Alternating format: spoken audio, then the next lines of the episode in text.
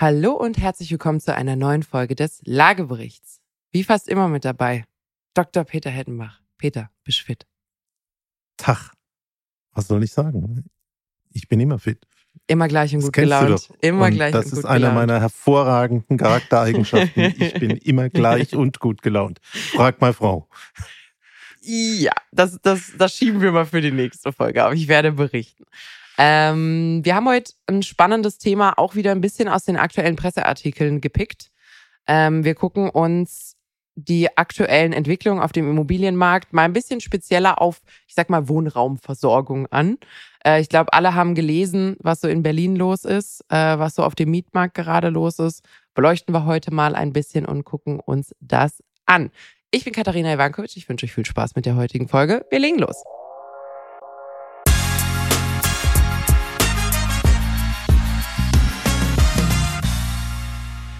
Peter, Nina. man sagt ja immer, du brauchst nur einen Interessenten, um eigentlich deine Wohnung erfolgreich loszuwerden. Egal, ob es Kauf oder Miete ist. Einen guten Interessenten oder Interessentin. Jetzt hat man an einigen Orten mehr oder weniger Auswahl. Und eigentlich würde man ja sagen, okay, ein bisschen mehr Auswahl an Interessenten und Interessentinnen ist ja gar nicht so verkehrt. Aber 600 erscheint so ein bisschen exzessiv. Und das ist die Zahl, die man jetzt frisch in der Presse aus Berlin gerade sieht. 600 Interessenten, Interessentinnen auf eine verfügbare Wohnung. Vernünftige Wohnung. Ja, ja, nicht jede Wohnung wird 600 Interessenten. Also ich habe äh, das gleiche Thema von der anderen Seite. Ich kenne viele, die ähm, ein Objekt verkaufen wollen müssen, weil eine Scheidung da ist oder ein Erbfall. Und ähm, die wurden vom Finanzamt im letzten Jahr geschätzt, Mitte des Jahres, und erzielen jetzt äh, ganzes Stück weniger oder sie verkaufen nicht. Und äh, da wären die schon zufrieden, wenn die einen Interessenten hätten. Also der Markt ist sehr gespannt und äh, hat äh, zwei Enden und ich glaube, wir müssen über beide reden. und wirkt auch gerade sehr äh, dysfunktional, einfach finde ich, der Markt. Also es ist so ein bisschen, als ob ich einen Marktstand habe und ich sage, frische Tomaten, frische Tomaten und es laufen aber alle vorbei und sagen, ich will Gurken. Und dann, und dann habe ich am nächsten Tag Gurken, dann kommt ein riesen Mob Leute von 2000 Menschen und schnappt mir meinen ganzen Stand Gurken leer, die Hälfte hat vergessen zu bezahlen, es ist Chaos, ich habe ein blaues Auge, weil jemand mir einen Ellbogen gegeben hat. Also beides nicht so optimal irgendwie. Ja, also ich glaube einfach, ähm, das, was wir vor ein, zwei Jahren immer so schon auch wir beide moniert haben, die Modern Money Theory, also man kann so viel tun, wenn es Geld nichts kostet. Ähm, es hat halt einfach schwere Wunden geschlagen und äh, das muss man jetzt ausbaden. Das ist Wir nicht haben, ja, einfach. wir haben ja auch schon, ähm, wir haben ja jetzt schon so viele Folgen gemacht, dass man ja richtig referenzieren kann auf Folgen, die wir in der Vergangenheit auch gemacht haben. Wir haben ja mal einen kleinen Ausflug gemacht in andere Mietmärkte, unter anderem zum Beispiel Lissabon. Und haben mal darüber gesprochen, was die Auswirkungen sind, ähm, wenn man in so Mietmärkte eingreift, also was die Auswirkungen von staatlicher Regulierung sind. Und haben wir festgestellt, solange du regulierst, ist es halbwegs in Ordnung. Aber alle diese staatlichen Eingriffe, ob das jetzt die DDR war oder eben quasi das sozialistische Regime damals in Portugal, haben eigentlich als temporäre Maßnahme angefangen und haben dann festgestellt, dass das zurück in die Normalität enorm schwierig ist. Und ich glaube, eine ähnliche Situation haben wir jetzt gerade. Wir haben zwar keinen staatlichen Eingriff. Ja, doch, eigentlich haben wir schon einen staatlichen Eingriff. Ich habe äh, an der. Stelle Asche über mein Haupt, habe ja auch ein paar Jahre behauptet, es gibt keine Subventionen. Ja. Aber das Thema Zinsvergünstigung hat sich dann über die Dauer natürlich als eine extreme Subvention gezeigt. Mhm. Und das ist genau so ein Eingriff, äh, von dem du sprichst. Und vielleicht auch ähm, die Tatsache, also ich möchte jetzt keinen Finanzinstituten vorwerfen, dass sie Leuten Kredite gegeben haben, die keine hätten bekommen sollen. Aber wenn man sich jetzt im Kontrast anschaut, wie streng die Kreditvergabe jetzt geworden ist, kann man retrospektiv schon darüber nachdenken, ob es vielleicht ein bisschen zu lasch war in den, in den letzten Jahren. Also, dass man. Ähm, du, wir sind eigentlich wieder in den Verhältnissen wie in den 70er, 80er Jahren. Bring 30 Prozent Eigenkapital mit. Ich bin jetzt mal nicht beim Mieten, sondern beim Mhm. Kaufen. Ähm, nimm 30 Prozent von deinem Netto und versuch deine Wohnung in 30 Jahren abzubezahlen. Die Regel ist schon uralt. Mhm. Und da, glaube ich, sind wir gerade wieder hin auf dem Weg. Ja. Also das äh, wird, glaube heute wieder so eine Folge, ähm, wo wir ein bisschen Spannungsverhältnisse haben werden zwischen der Markt regelt und der Markt regelt unter Umständen nicht. Ähm, entgegen dessen, was viele denken möchten, ähm, bin ich grundsätzlich schon davon überzeugt, dass Märkte sich irgendwann regeln. Die Frage ist halt, wie viel Schaden passiert in der Zwischenzeit. Und ich glaube, dass das jetzt gerade ähm, ist eben auch so eine Situation, wo du sehr unterschieden, äh, unterscheiden musst zwischen, was sind die Individualschicksale, während der Markt sich quasi auf irgendeiner neuen Ebene wiederfindet. Und was bedeutet das dann für den neuen Markt? Das ist so ein bisschen wie der Klimawandel. Wir brauchen uns auch keine Sorgen um die Erde machen. Die Erde kommt schon klar. Ob wir da noch übrig sind irgendwann, das ist eher die Frage. Ob wir diesen Wandeln zu diesem New Normal überstehen, das ist die Frage. Und ich glaube, das, das ist auch das Thema, was jetzt gerade so wehtut. Also wir sind gerade mitten in diesem Umbruch und keiner weiß so wirklich, wohin der Umbruch hundertprozentig führen wird. Und ähm, da ist es, glaube ich, wirklich, wirklich wichtig, auch zu sehen, kein, kein absoluter Crash, kein absoluter Absturz, dramatische Einzelschicksale, ja, es wird Privatinsolvenzen geben. Es wird Leute geben, die werden ihr Haus verkaufen müssen, weil sie sich übernommen haben, weil sie variable Zinsbindungen genommen haben. All solche Dinge. Ähm, wird dramatisch Vor sein. Vor allen Dingen auch die, die jetzt in den letzten zwei, drei Jahren zugegriffen haben. Das sehen wir ja in unseren Kurven. 2017, 2018 lief das alles noch relativ normal, aber dann gab es wirklich in den letzten vier, fünf Jahren ein Turbo. Und wenn du natürlich zu den teuersten Preisen äh, auf der letzten Rille nochmal gekauft hast, dann ist es so wie an der Börse auch. Ähm, ja. Dann tut's weh, wenn mal 15 oder 15 Prozent äh, Preise fallen oder Kurse. Und auch nicht nur das, man darf gerade ja auch nicht vergessen, man kämpft als Eigentümer, der gerade einen Kredit abbezahlt, ja an zwei Fronten. Eins ist, ich habe unter Umständen sehr teuer eingekauft und sagen wir mal, meine, meine Zinsbindung läuft in acht Jahren aus. Also ich muss jetzt eigentlich gucken, dass ich tilge wie eine Wahnsinnige, um die Summe zu reduzieren, damit ich am Ende noch halbwegs ein Forward-Darlehen bekomme, was ich finanzieren kann. Das ist Punkt Nummer eins. Aber während ich versuche zu tilgen wie eine Wahnsinnige, habe ich höhere Lebenshaltungskosten inflationsbedingt, die mir gerade den Geldbeutel leer fressen. Also ich kämpfe gerade wirklich an, an zwei Fronten unter Umständen, die beide auf den Geldbeutel gehen.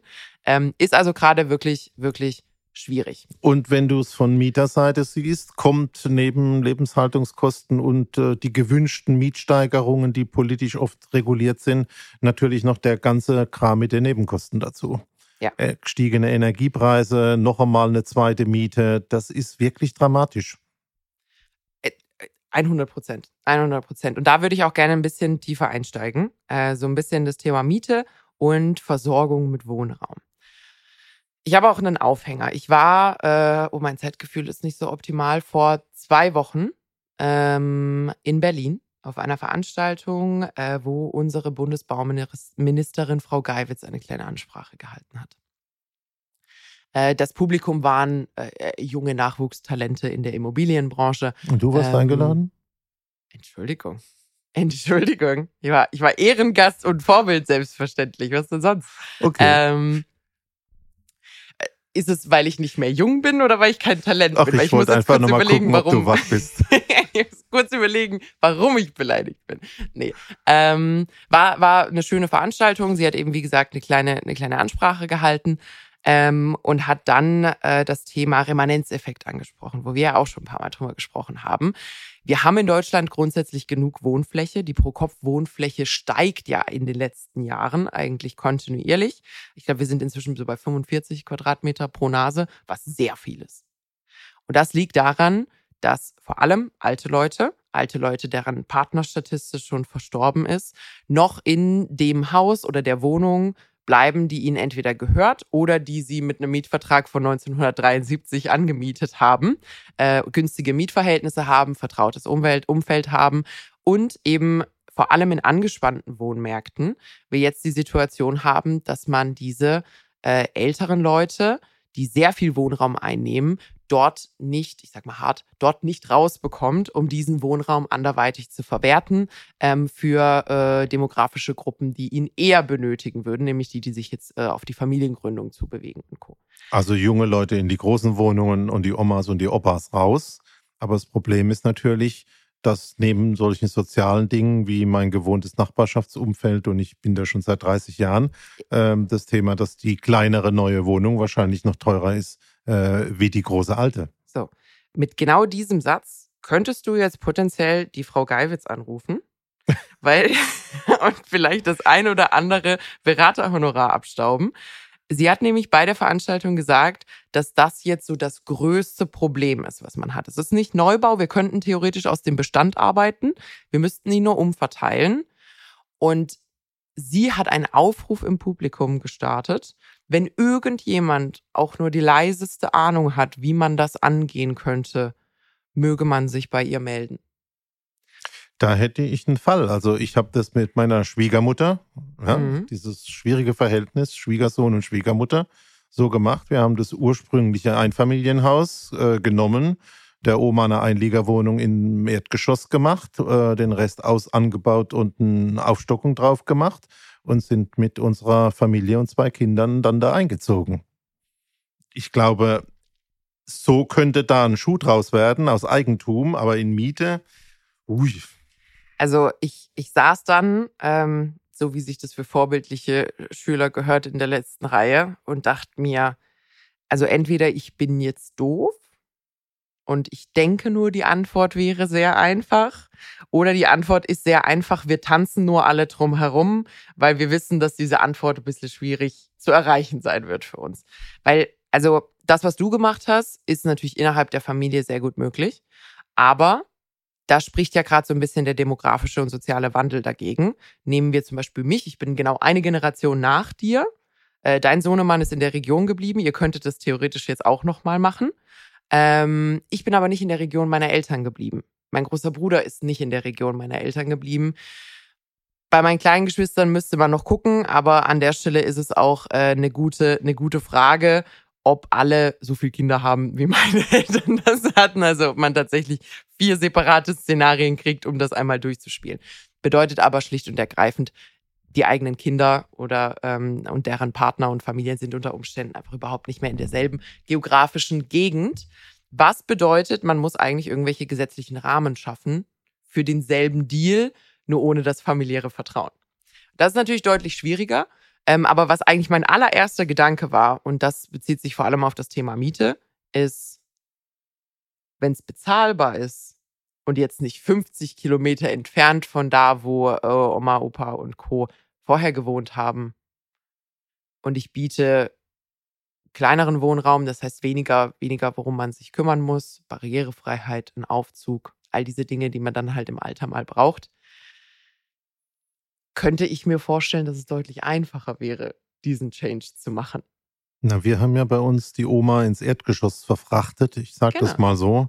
Damit haben wir uns den Aufzug gespart. Man könnte das auch noch ein bisschen intelligenter machen. Ja, ich glaube, so viele Erdgeschosse hat Berlin und München. Ah, nicht. jeder hat nur eine ähm, Oma. Also. das hat aber auch nicht jeder sein eigenes Haus. Ähm, nee, aber also wir, wir haben da jetzt gerade wirklich Herausforderungen. Ähm, auf die, äh, die keiner auch gerade anpacken will. Äh, also ich finde ich finde das irgendwie ein bisschen erstaunlich, weil man kann ja sagen, okay, Neubau wird jetzt erstmal nicht funktionieren. Neubau äh, haben wir verschossen, das Ziel. Wird auch erstmal nichts in den nächsten Jahren. Abgehakt, ups, äh, abgehakt, erledigt, passt. Aber da muss ja ein Aber kommen. Aber dafür engagieren wir uns jetzt.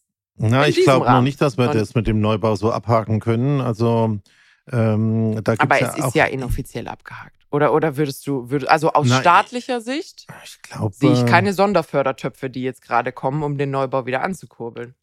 Aber so können wir das nicht lassen. Das sind ja unsere Kollegen, die waren jetzt ja auch 10, 20 Jahre gut genug, Wohnraum zu bauen. Ja. Äh, jetzt sagt man, pass mal auf, das ist alles zu teuer, die Finanzierung dazu, das ist unmöglich, also lassen wir das. Ähm, das ist auch so ein Problem durch den Eingriff der Zinspolitik. Ähm, aber ich glaube schon, dass wir, also ich bin jetzt nicht die Bundesregierung, wir wollen hier keinen Podcast machen mit Besserwisserei, aber ich glaube, da müssen zumindest ähm, zinsvergünstigte Baudarlehen eine Möglichkeit sein, halbwegs wieder die Bautätigkeit aufzunehmen, weil die 400.000, um die es immer geht, das ist ja nicht ein Wachstum in Form von, dass wir mehr schaffen wollen, sondern das ist ja eigentlich genau der Ersatzbedarf, den wir brauchen, um den Status quo zu halten. Also ich glaube, Neubau kann man nicht ganz abhaken, sollte man auch nicht. Und ich glaube, die Kollegen im Schicksal brauchen auch eine Lösung. Um, um das kurz mal zu erklären das war nicht meine Meinung, dass man das machen sollte, bevor ich hier wütende E-Mails bekomme. Das war nicht meine Meinung, dass man das machen sollte. Auf gar keinen Fall sollte man das machen. Es ist meine Interpretation des aktuellen Verhaltens der Bundesregierung, dass sie dieses Problem nicht aktiv angehen. Na, sagen wir mal so, mit laissez-faire wird genau das passieren, ja. Dankeschön. Okay, also bitte greift mich nicht an. Wir haben kein Interesse daran, die Bauträgerschaft kaputt, zu, äh, kaputt machen zu sehen. Aber vielleicht, um da einmal schnell reinzugrätschen. Du hast gerade gesagt, zum Beispiel zinsvergünstigte Baudarlehen, die irgendwie vom, vom Bund mit, mit bezuschusst werden. Oder zumindest abgesichert, wäre ja auch schon mal, wäre ja auch schon mal äh, irgendwie was. Finde ich gut. Könnte man direkt koppeln an Quoten für bezahlbaren Wohnungsraum. Sagt man, kriegst du? Vielleicht helfen wir dir auch daran, Grundstücke zu bekommen, die irgendwie lange brach lagen, die in öffentlicher Na, Hand glaub, sind. Aber ähm, du kriegst diese vergünstigten Darlehen nur, wenn Quote X deiner Wohnungen bezahlbar sind. Genau, also und übrigens ist das keine neue Erfindung. In ja. den 70er, 80er Jahren gab es Zinssätze von 0,5 Prozent auf 30, 40, 50 Jahre. Und äh, dafür sind sozial gebundene Wohnungen entstanden. Und ich habe es ja auch schon oft genug gesagt, äh, wir haben ja das Problem, dass du in dem Stadtraum einfach Leute hast, die schon immer die Immobilienpreise, die benötigt wurden, um wirtschaftlich zu sein, nicht bezahlen konnten. Hm. So, wir schauen ja ganz gerne ab und an so ein bisschen in die Vergangenheit, weil manchmal kann man ja was draus lernen. Und äh, es fühlt sich zwar immer, wenn, wenn wir vor irgendwelchen Herausforderungen stehen als Gesellschaft oder als Individuen, äh, fühlt man sich damit immer sehr allein und als ob man die erste Person, Gesellschaft, Nation äh, ist, die vor so, einer, vor so einer Herausforderung steht. Tatsächlich, wenn man dann aber zurückguckt, merkt man, ah ja, okay, das ist vielleicht dann doch schon immer, immer ein Thema. Ein Beispiel wäre Leute, die sich beschweren über irgendwelche staatlichen Regelungen. Also wir hatten jetzt vielleicht Leute, die sich über Maskentragen beschäftigt haben. Dann spult man ein bisschen zurück und äh, sieht wieder Reportagen von, als die Raucherverbote in Bussen und Co. eingeführt wurden, als das äh, die Pflicht zum Anschnallen im Auto eingeführt wurde. Also du hast schon immer Leute gehabt, ähm, die da nicht so ganz konform gingen. Also diese romantisierte Sicht der Vergangenheit äh, ist da vielleicht auch nicht ganz angebracht. Ich habe ein kleines Zitat mitgebracht zur Wohnungsfrage. Und das ist die, Zitat, neue Wohnungsnot, Zitat Ende, ist zunächst einmal die alte. Die Grundproblematik ist immer noch dieselbe, dass nämlich der Wohnungsmarkt eine gute Wohnungsversorgung nur zu Preisen bereitstellt, die die Zahlungsfähigkeit eines großen Teils der Haushalte übersteigt. Von wann, Peter? Von wem? Von wem kann ich dir auch sagen. Ähm, ist aber weniger, weniger wichtig. Also, ähm, es ist eher ein von, von wann. Okay, also es könnte, das Problem gab es seit der Industrialisierung, würde ich sagen, seitdem die Städte so gewachsen sind. Also äh, mir, früher 1900er. Äh, das Zitat, das Zitat ist, er referenziert ja quasi schon auch eine alte Wohnungsnot, es kann so nicht die erste Wohnungsnot sein, ähm, ist tatsächlich von 1987. Also ist ein fast 50 Jahre altes Zitat. Und das war schon mindestens die zweite Wohnungsnot. Also die genau. richtige war ja in den 50er, 60ern. Mhm. Ähm, dann kam es ja zu dieser Bauwelle in den 70er, 80ern. Ähm, also das ist schon. Und davor ist das ganze Thema Industrialisierung. Genau. Genau. Und ähm, ich fand das, ich fand das sehr, sehr interessant, habe mich da mal so ein bisschen vergraben im, im Thema Wohnung, Wohnraum, Urbanisierung. Ähm, Aber lest nochmal vor, also dass das Ding 87 ist, ähm, ich glaube, da hätte jeder schon gesagt, also das ist doch heute, oder? Ja. Lies so. nochmal vor. Die neue Wohnungsnot ist zunächst einmal die alte. Die Grundproblematik ist immer noch dieselbe, dass nämlich der Wohnungsmarkt eine gute Wohnungsversorgung nur zu Preisen bereitstellt, die die Zahlungsfähigkeit eines großen Teils der Haushalte übersteigt. Könntest du heute so bei Land sagen. Und wäre okay. Würde keinem als aus der Zeit gefallen äh, auffallen, würde ich sagen. Jeden Fall. So, war für mich dann auch so, oh ja, gut, gucke ich mir, äh, gucke ich mir mal an. Ähm, du hast vollkommen recht. Ähm, wir sind erstens nicht die Ersten, die urbanisieren und wir sind auch nicht die Ersten, die Schwierigkeiten haben mit der Urbanisierung. Du hast nämlich vollkommen recht. Beginnt quasi so im, im 19. Jahrhundert mit der, mit der Urbanisierung, massiven Urbanisierungsprozessen. Also das waren gigantische Bevölkerungsbewegungen, die da äh, stattgefunden haben. Und es haben sich so die ersten Metropolen gebildet und zwar wirklich innerhalb kürzester Zeit. Also da hat man Massen an Menschen bewegt und unterbringen müssen aus dieser urbanen neuen Arbeiterschicht. Ähm, das können wir uns heute so gar nicht mehr wirklich vorstellen, dass sich, dass sich so viele Leute in so kurzer Zeit bewegen können. Und das erste, was es dann gab, waren Mietskasernen. Und ich glaube, das ist auch ein sehr, sehr passender Begriff, weil Luxus war das nicht. also, und ähm, diese Mietskasernen sind auch sehr schnell ein sehr profitables Geschäft geworden. Und wie so häufig, wenn etwas sehr stark im Mangel ist, sehr stark nachgefragt wird, die Leute alternativlos sind, weil Wohnen ist ein Grundbedürfnis und es einige Leute gibt, die das kontrollieren, private Leute, die das kontrollieren, ähm, wirkt sich das in der Regel negativ auf die äh, Qualität der Ware oder Dienstleistung aus. Das ist da eben auch passiert. Also es gab gar keine Regulierung staatlich sondern die Leute sind da einfach untergekommen. Ähm, war dann also irgendwann furchtbare hygienische Bedingungen, furchtbar eng. Die haben die Leute da reingebracht, die haben die Leute rausgeschmissen, wie sie wollten. Ähm, es war also absolute Furcht, äh, absolut furchtbar. Krankheiten, Wohnbedingungen, alles, was es da noch an, an, an, an Seuchen und Co. gab, äh, ist dort auch passiert, äh, während die Mieten weiter gestiegen sind, weil die Leute waren alternativlos. Und das ist auch eine der Sachen, die man, glaube ich, beim Thema Wohnen niemals vergessen darf. Du hast eine ziemlich einz also eigentlich ein ziemlich einzigartiges Dilemma beim Thema Wohnen. Und das ist, es ist ein absolutes Grundbedürfnis. Es ist stark im Mangel in der Regel, da wo es am meisten gebraucht wird. Es ist sehr schwer zu vermehren, beziehungsweise sehr teuer und nur sehr langsam zu vermehren, wenn ich mehr davon brauche. Und es ist gleichzeitig eine extrem attraktive Ware oder ein extrem attraktives Gut um damit zu handeln. Und das sieht man auch immer wieder in so Auf- und Abbewegungen in der deutschen Geschichte.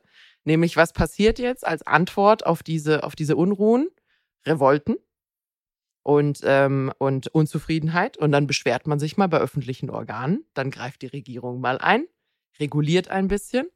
Ähm, dann kommt eine Verbesserung der Situation und die ersten auch so Wohnungsreformbewegungen, äh, die sich, die sich daraus, die sich daraus also entwickelt haben. Und dann kommt natürlich bei uns in Deutschland äh, die Geschichte dazwischen. Also du hast, äh, du hast dann die, äh, die Weimarer Republik, die ihre eigene Wohnungspolitik hatte. Dann hast du das Dritte Reich, das seine eigene Wohnungspolitik hatte. Dann hast du in einigen Teilen die DDR, die eine vollkommen andere Wohnungspolitik hatte.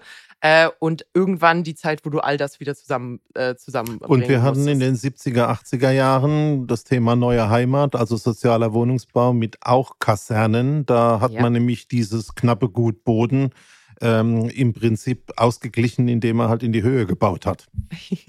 Und das ist ja auch nicht gut ausgegangen. Ja. Ich habe so ein paar, also wir können jetzt nicht die gesamte Wohnhistorie durchgehen, das würde absolut den Rahmen sprengen. Aber äh, ich habe dann auch mal bei der DDR so ein bisschen nachgeschaut und zu gucken, was so die, ähm, die äh, Vergleiche waren, auch mit, mit Portugal, was wir so wussten. Ähm, wir kennen ja die Regel, ähm, dass man ungefähr 30 Prozent seines Nettoeinkommens für Wohnen einplanen sollte. Ob es jetzt die Miete ist oder die Rate, die man bezahlt, ist jetzt egal. Bei vielen sind es zwischen 35, in den Städten sind es leider auch über 40. Aber das ist so die Faustregel, damit man noch hinreichend Geld für Sparen hat. In der DDR, was glaubst du, wie viel Prozent des Monatseinkommens gingen im Schnitt für Wohnen drauf? Boah, wenig. Viel weniger wie 30 Prozent. Ist das passend genug? Nee, ich will eine Zahl. Du bist der Schätzmaster. Du kannst sie nicht drücken, wenn du mal nicht sicher bist. 15, 20 Prozent. Höchstens. Das hast du jetzt nochmal gerettet. Höchstens 15 bis 20 Prozent ist grundsätzlich richtig, aber es sind im Schnitt drei. 3%. Boah. So. Das ist ja wirklich Wahnsinn. Jetzt würde man ja erstmal denken, toll. Toll. Bleibt 97 Prozent meines verfügbaren Einkommens, bleibt verfügbares Einkommen. Was passiert, wenn nur drei Prozent des Nettoeinkommens für Wohnen aufgewendet wird? Ich bin momentan noch schockiert. Du musst mir jetzt erstmal ein paar Minuten geben. Das geb dem, ja alten Mann, ich gebe dem alten Mann eine Sekunde. Also das ist wirklich absolut ja. für mich neu. Ja. Und es gab auch übrigens zu dem Zeitpunkt äh, keine Unterscheidung zwischen Alt- und Neubau. Also es wurde alles staatlich gebaut, staatlich festgelegt, alles war neu. Das heißt, preislich hat das alles äh, auf Augenhöhe funktioniert. So, jetzt hat man ähm, die Schwierigkeit gehabt, wenn du nur drei Prozent dieses äh, Monatseinkommens in die Immobilie äh, als Miete investierst, sind diese Immobilien absolute Geldschluckmaschinen, also sind Geldverbrennungsmaschinen. Bedeutet, auch als Staat habe ich spätestens irgendwann ein Problem. Und das ist auch in der DDR äh, dann so in den, ähm, in den 80ern äh, tatsächlich passiert. Das heißt, was ich dann nicht mache, ist erneuern. Das heißt, ich baue neu, ich baue neu, ich baue neu aber ich kümmere mich um den bestehenden Bestand nicht. Heißt, die sind alle Step by Step verfallen. Und was dann passiert ist, äh, wenn ich nicht über, also es gibt ja eigentlich immer einen gewissen Filter, eine gewisse Zugangsbeschränkung zu sehr begehrten Gütern. Das einfachste ist, einige können sich leisten, andere nicht. Ähm, das ging jetzt nicht, weil alles hat ja gleich viel gekostet. Das heißt, es war eigentlich relativ einfach. Die begehrten Neubauten, die guter Zustand waren, die wurden dann eben Leuten vorenthalten, die zum Beispiel politisch sehr gut dastanden oder Connections hatten irgendwo zu Parteifunktionären, die selbst Parteifunktionäre waren, solche Dinge. Das heißt, irgendwo hast du dann doch immer wieder eine Hierarchie gefunden, die sich, die sich dort gebildet hat, selbst wenn es nicht finanzieller Natur war. Das ist jetzt für mich ganz was Fremdes, also dass jemand seinen Trauzeugen in ein Amt hieft oder irgendjemand aus der Verwandtschaft in Posten bringt. Das würde auch in unserer Bundesregierung das niemals könnte ich passieren. mir gar nicht vorstellen. das machen wir auf gar keinen Fall auf, die, äh, dieses Fass. Nee, aber du siehst also, es gibt offensichtlich einfach bestimmte Strukturen, bestimmte Dynamiken, die sich einem Markt auch immer wieder aufzwingen. Und beim Wohnen ist das eine, es kann nicht komplett subventioniert werden. Also es muss irgendwo auch Einnahmen geben aus diesem Wohnungsmarkt. Wie hoch diese, beziehungsweise vor allem die Profite sein sollten, darüber lässt sich streiten. Das, das ist so. Aber zum Beispiel das zu machen, was die DDR gemacht hat, von wir geben sehr viel Geld aus und es kommt kein Geld zurück, ist auch für den Staat auf Dauer einfach nicht zu erhalten. Haben wir ja auch in Lissabon gesehen. Genau, Lissabon, genau das gleiche Problem. Man könnte bestimmt auch in äh, die ehemalige Sowjetunion gehen und dieselben Probleme sehen. Also irgendwann sind die Koffer und die Kassen äh, des Staates halt einfach erschöpft ähm, und dann zerfällt so eine Situation einfach, was sich in der Regel darin äußert, äh, dass der Wohnungsbestand halt einfach in der, in, in der Qualität ähm, zerfällt. So, jetzt haben wir das also gelernt. Ähm, was machen wir? Was machen wir mit einer Stadt wie Berlin? Was machen wir? Was machen wir mit Deutschland jetzt? Wir haben gesehen, was wir in der Vergangenheit gemacht haben, übrigens im Dritten Reich. Das genaue Gegenteil, also grundsätzlich eher eine Deregulation ähm, äh, dessen, auch so ein bisschen ein Zuspielen an äh, private Unternehmen. Mieterverbände wurden aktiv geschwächt, gleichgeschalten, also dass man da, dass man da wieder äh, eher äh, ich will es nicht Freiheit nennen, aber eher äh, der Privatwirtschaft äh, den, den Markt zuspielt und die Weichen so stellt, dass die mehr Spielraum haben. Dann in der DDR genau, genau das Gegenteil. Das heißt, irgendwo dazwischen muss die Wahrheit liegen für den, für den Wohnungsmarkt. Und ich finde, diese Balance scheinen wir noch nicht gefunden zu haben in Deutschland. So, als ob wir die ganze Zeit wie bei so, einem, wie bei so einer Wippe äh, aus dem einen ins andere, ins andere Extrem gehen. Na, ich würde mal eine These versuchen. Ähm, wenn wir jetzt äh, Deutschland uns nach dem Krieg anschauen, 45 mhm. große ähm, Einwanderungswellen aus den ehemaligen östlichen, östlichen Gebieten, äh, überall viele, viele Schwierigkeiten, nicht mehr vorhandene Wohnungen oder noch nicht vorhandene Wohnungen. Dann hat man ja versucht, massive Bauprogramme zu machen. Ich komme mal aufs Ergebnis. Was ich mir gemerkt habe, ist, in großen Städten hast du etwa 10 Prozent der Bevölkerung, die die Marktpreise nicht zahlen können. Einmal nachgefragt an der Stelle. Wann ist diese Zahl das letzte Mal ermittelt worden? Also ich kenne die Zahl aus dem Jahr 2000 rum etwa vom Pestel. Würdest du davon ausgehen, dass man da noch mal rangehen müsste? Für einige von Deutschlands Metropolen? Ich würde schon sagen. Weil wenn du dir, also ich habe gestern ähm, für einen Vortrag äh, die Preisentwicklung von Münchner Umland gehabt.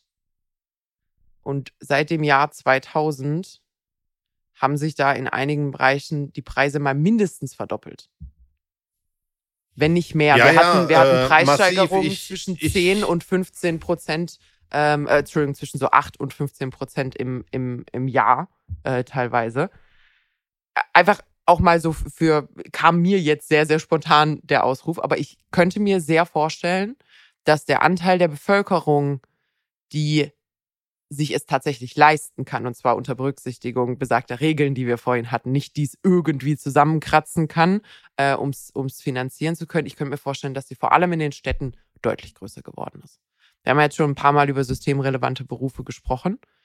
Und ich glaube, also ich glaube, es ist sehr schwer, ja, systemrelevante Berufe. Was passiert denn? Bleiben wir mal bei deinem Lieblingsbeispiel in Berlin. Ähm, in Berlin wird eine Start-up-Szene aufgebaut. Wir haben uns über die wirtschaftlichen normalen Verhältnisse, Industrie und so weiter ja schon mal unterhalten. Also ich glaube, da gibt es Zuzug. Der Zuzug kommt zwar von Umland und vom Ausland, viel vom Ausland, bringt junge Leute mit Familien, Mhm. ähm, die wahrscheinlich nicht als Straßenkehrer anfangen, äh, eher nicht als Krankenschwester, grundsätzlich sondern gebildet sind, die digital sind. die äh, deswegen, ich sag mal, nicht ganz unten in der Einkommenspyramide stehen. ja. Ja. Und denen stellt man dann Wohnungen zur Verfügung. Die können ja auch gar nicht anders. Die 40 Prozent von ihrem hohen äh, Netto ähm, im Prinzip in Anspruch nehmen. Mhm. Ich würde deswegen die These machen, das ist vielleicht besonders im Umland passiert. Weil wir wissen ja, wer weniger Geld hat, muss weiter raus. Der Taxifahrer und der Schichtarbeiter und die Krankenschwester. Mhm. Und der Polizist kann sich Berlin auch nicht mehr leisten. Also es waren mal so um die 10 Prozent. Ähm, jetzt, wo die genau lokalisiert sind, müsste man mal wissenschaftlich äh, wirklich erfassen. Ähm, und neben dem der reinen Zahl, wie viel Prozent von der Bevölkerung sind denn das, ähm, war natürlich auch interessant. Wollen, wollen wir da einmal ganz, uns ganz schnell, ganz schnell noch kurz dran, dran aufhängen? Ich habe mal ähm, einen Ausschnitt aus dem Mietspiegel hier jetzt mal auf die Schnelle, auf die Schnelle ähm, rausgesucht. Berlin. Äh, Berlin, ja, sorry. Also Ende April 2023 ist doch super. Ähm, ist aber eine Drittquelle hier. Was habe ich denn hier?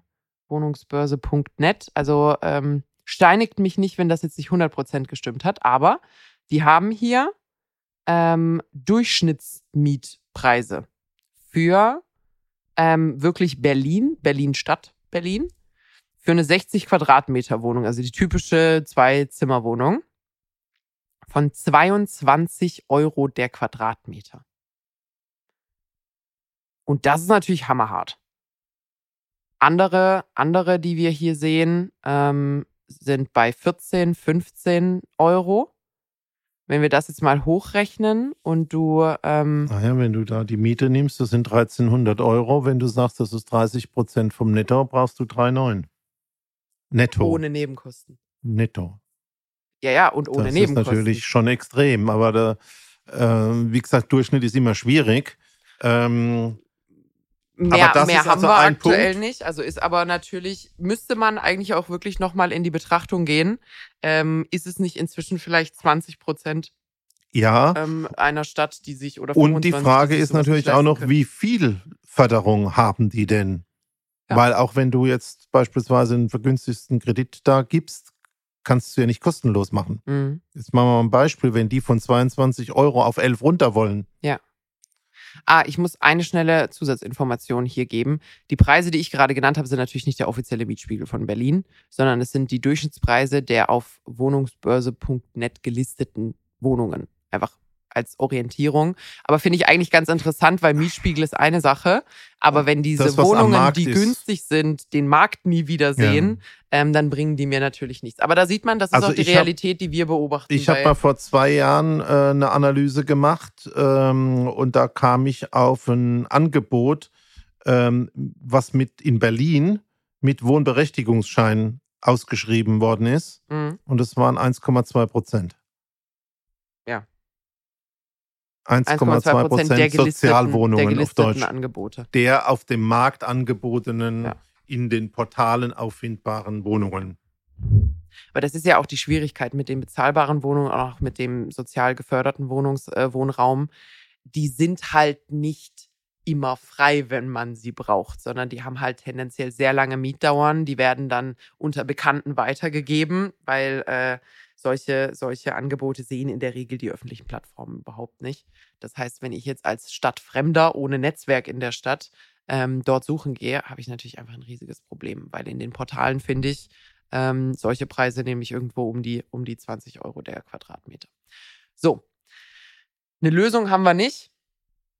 Zumindest keine eindeutige. Ich glaube, es ist wie bei vielen anderen Dingen, die wir äh, schon besprochen haben, es ist wieder eine Kombilösung. Also du, du musst rangehen und sagen, können wir gesetzliche Rahmenbedingungen schaffen für zum Beispiel solche Wohnraumreallokationen, wie du es vorhin beschrieben hast, mit deiner Schwiegermutter? Also besteht die Möglichkeit, damit vielleicht das Thema Sanierung direkt mitzulösen, damit das Thema Finanzierbarkeit, Rentenunterstützung für solche, äh, für solche älteren Sagen wir mal, Leute. der Markt ähm, Eigenheim oder Ein- und Zweifamilienhaus. Genau, also das, das äh, zu lösen. Und dann hast du natürlich das Stadtproblem, wo man, glaube ich, A, wirklich nochmal an die Datenbasis müsste und sagen, wissen wir überhaupt, was der aktuelle Zustand ist?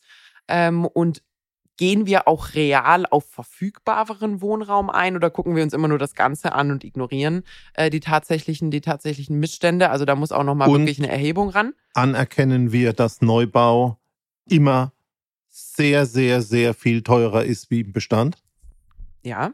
Das heißt, Wie kann man also es überhaupt kann, es kann den? Notstand, es kann den Notstand an der Stelle kaum lösen, außer wir ähm, wir werden an der Stelle äh, sehr sehr starke Subventionen vom vom Staat sehen, weil einen heutigen Neubau bei den Herstellungskosten dann in ein 10 Euro Mietniveau zu packen, äh, da musst du schon brutal viel subventionieren äh, und ob sich das dann für unseren Staat nachhaltig rechnet, äh, ist natürlich auch an der Stelle eine große Frage.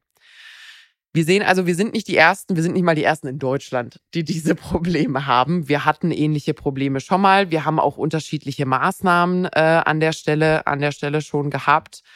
Ich glaube, keine der extremen Richtungen, weder in die eine noch in die andere, also die absolute Öffnung zur Privatwirtschaft oder die absolute Verstaatlichung und staatliche Regierung, äh, Regulierung, äh, sind der richtige Ansatz, weil wir haben für beide schon Beispiele gesehen und das ist gescheitert. Da müssen wir es jetzt nicht unbedingt nochmal genauso probieren. Äh, ich glaube aber, dass die Art und Weise, wie bisher damit umgegangen wird, noch nicht groß genug ist. Weil wir haben ja die große Herausforderung bei Immobilien als gut, dass die halt kaum zu vervielfältigen sind. Das heißt, wenn mein Ergebnis meiner, äh, meines Maßnahmenkatalogs ist, es muss mehr her, dann brauche ich halt fünf Jahre, bis da auch nur eine einzige Wohneinheit mehr steht. Das heißt, ich muss vor fünf Jahren entschieden haben, dass ich jetzt heute den Wohnungsnotstand äh, bekämpfe. Und das ist, glaube ich, somit die größte Schwierigkeit. So. Hast du noch was anzumerken? Also ich habe zwei Sachen gelernt. Die drei Prozent äh, vom Netto habe ich immer noch nicht verdaut. Mhm. Das ist wirklich eine Wahnsinnszahl. Und das Zweite äh, natürlich hatten wir auch schon mal, aber das ist mir nochmal wirklich in Erinnerung gerufen. Ähm, wenn du fummelst und äh, regulierst, gibt es eine Katastrophe, wenn du da wieder rausgehst. Genau. Also immer wieder auch den Weg zurück bedenken. äh, ähm, das, der äh, ist immer der steinigste. So. Merkt man ja auch, ist wie bei so einem Gummiband. Du kannst ein Gummiband in der Hand haben, ich kann das ziehen, ziehen, ziehen. Es tut erst weh, wenn ich loslasse. Ähm, und ich glaube, dass äh, so den Gummibandeffekt sollten sich die ein oder anderen äh, Maßnahmen entscheidenden an der Stelle dann auch immer mal wieder in ähm, die Erinnerung rufen. So. Das war's für heute. Weißt du, was mir bei dem Gummiband auffällt? Hm? Das Schmerzhafte ist ja nicht für den, der es loslässt, sondern da auf der anderen Seite steht. Der, der auf der anderen Seite steht. Das ist die Frage, wer steht in solchen Fällen auf der anderen Seite. Ähm, und in der Regel sind es dann halt doch die Bürger und Bürgerinnen, die dann von beiden Seiten eigentlich meistens den Ärger kriegen, nämlich A, ihr kriegt den teuren Wohnraum und B, es muss wieder Geld beschaffen werden. Das heißt, irgendwo gibt es dann nochmal Steuerthemen. Aber das Fass machen wir definitiv nicht auf jetzt gerade. Das ist nochmal eine ganz Aber wir können es nicht gesund beten. Die Verhältnisse sind schwierig die nächsten Jahre. Definitiv. So, also seid lieb zueinander, seid auch kreativ in eurer Lösungsfindung. Ähm, das wird definitiv nötig sein ähm, jetzt gerade. Und jo, seid lieb zur Oma, die könnte vielleicht in Zukunft auch euer Haus stellen. Oder Und zur Schwiegermutter. Heute fällt es mir schwer, aber natürlich auf eine gute Zukunft mit Immobilien. Sehr gut. Das war's mit der heutigen Folge. Ähm, ich habe gar nicht so viel zum Abwickeln. Wie immer, wir freuen uns, wenn ihr uns eine Bewertung da lasst. Wir freuen uns, wenn ihr uns weiterempfehlt. Ähm, das hilft uns einfach ungemein hier beim Lagebericht äh, weiter am Ball zu bleiben. Ansonsten kann ich Peter nur zustimmen. Lasst euch nicht entmutigen. Weiterhin eine, eine gute Zukunft mit Immobilien. Und ihr hört uns wie immer mittwochs, überall wo es Podcasts gibt. Bis dann.